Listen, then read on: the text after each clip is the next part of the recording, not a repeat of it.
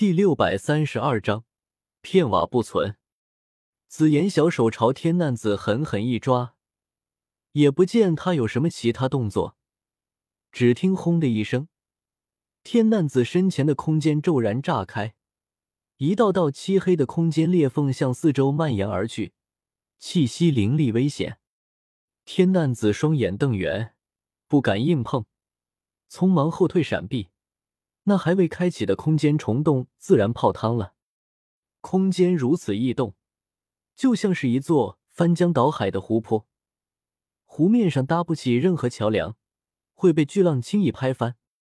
太古虚龙，天难子怒目看去，瞧见紫妍这小丫头一脸得意洋洋的表情，可谓咬牙切齿。空间虫洞被破坏。他在唐振面前根本没有逃跑的机会，修为不如人家，飞行速度自然也不如人家，单靠自己飞，迟早会被追上。该死的，好端端的怎么会惹出唐振来？唐振这个层次的大佬，别说他在炽火城闹事，就是他打上焚炎谷山门去，唐振都未必会出面见他。毕竟焚炎谷强者如云，区区一个七星斗宗。下面有的是焚炎谷长老应战，用不着唐振这位谷主亲自出手。难道是因为这个红衣小姑娘？天难子目光急转，落在唐火儿身上。那几个凶手不可能是焚炎谷的人，从没听说过焚炎谷有这么几号人，属性妒忌也对不上，倒更像是风雷阁的人。唯独这个红衣小姑娘，好像是焚炎谷的人。使用的斗技也像是焚炎谷的斗技，年纪轻轻便是斗宗修为，可谓天资卓越，还能惹得唐振那老家伙亲自出手。一条条线索结合起来，天难子有些猜到了这红衣小姑娘的身份，双眼睁大，心中可谓是又惊又喜，竟然无意中碰到了唐震的女儿，焚炎谷少谷主唐火儿。哈哈，天不绝老夫！天难子仰天大笑，身周冰蓝色斗气倾泻而出，驱一只老鹰般朝唐火儿扑去，右手屈指如鹰爪，欲要一把将唐火儿抓在手中。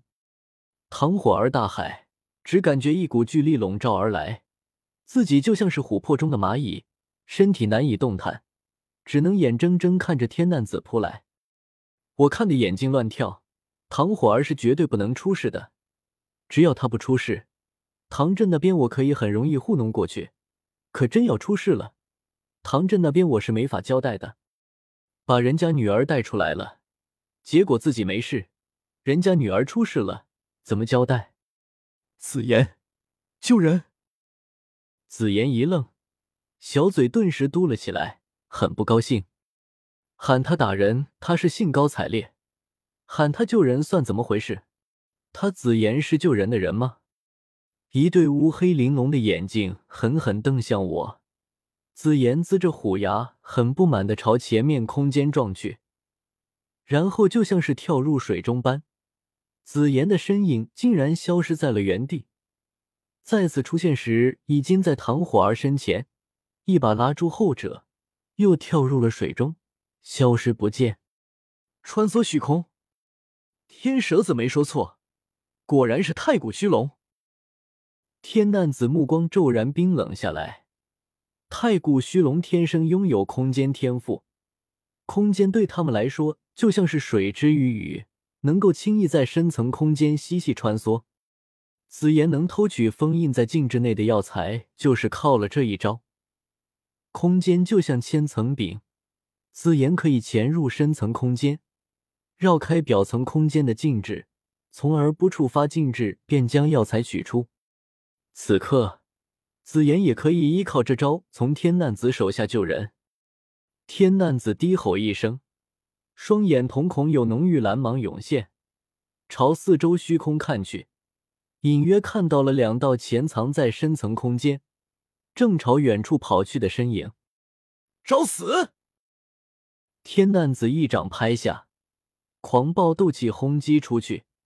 伴随着银白色的空间之力，摧枯拉朽之下，空间寸寸碎裂，两道人影竟被他硬生生从深层空间中轰出。紫妍没什么事，倒是唐火儿被空间震荡，胸口一闷，吐出一口鲜血。干，七星斗宗居然这么厉害！我大吃一惊，知道紫妍的小把戏对天难子是没什么用了。本不欲动手，只想拖到唐振赶来，此刻也被逼得不得不再度出手。天地有正气，一声朗喝，我双手掐诀。至火城中无形无色的人气迅速涌动，凝聚成一枚枚牛毛细针，扎入无数斗者体内。这些斗者开始还没有察觉，接下来才惊恐的发现，自己体内的斗气竟然失控，不受控制的从体内溢出，化作一道道五颜六色的丝线，在我头顶上空汇聚，形成一弯巨大的能量弧，五光十色，璀璨绚丽。天难子蓦然回首，苍老的面容变得无比凝重。这就是天蛇子口中打败他的合击斗技，太强大了，即便是他也无法轻视。唐火儿惊呆了，愣愣看着庞大能量弧站立的我。无数颜色从头顶照耀下来，一会儿是火属性能量的红色，一会儿是风属性能量的青色，一会儿又是光属性能量的白色。我身上的颜色不断变换着，整个人显得极为神秘。千夫所指，如此庞大的能量，我无法支撑太久。此刻，右手抬起，指向天难子，顿时头顶的能量湖像是决堤了，无数湖水汹涌澎湃的朝天难子奔腾而去，轰隆隆如万骑冲锋，势不可挡。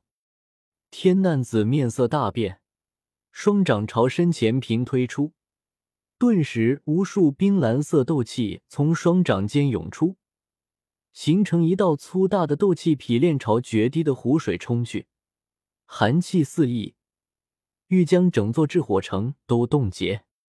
我目光冷厉，死死盯着天难子，千夫所指轰击而去。与天难子的斗气匹练撞击在一起，顿时能量相互湮灭，核心的爆发点上空间都被磨灭，露出黑漆漆的虚无一片。卡卡卡，整座城池此刻好似死寂下来，只听得一阵咔咔声响。安康街地面上，两侧坍塌的商铺楼房表面，有厚厚的白色冰块凝结。并且迅速朝远处其他街道蔓延而去。半空中，两道磅礴浩瀚的能量相互对冲，有令人心悸的恐怖气息弥漫出来。城中所有人，哪怕是没有斗气的凡人，都能感受到那股威严沉重。一旦爆发，整座炽火城恐将片瓦不存。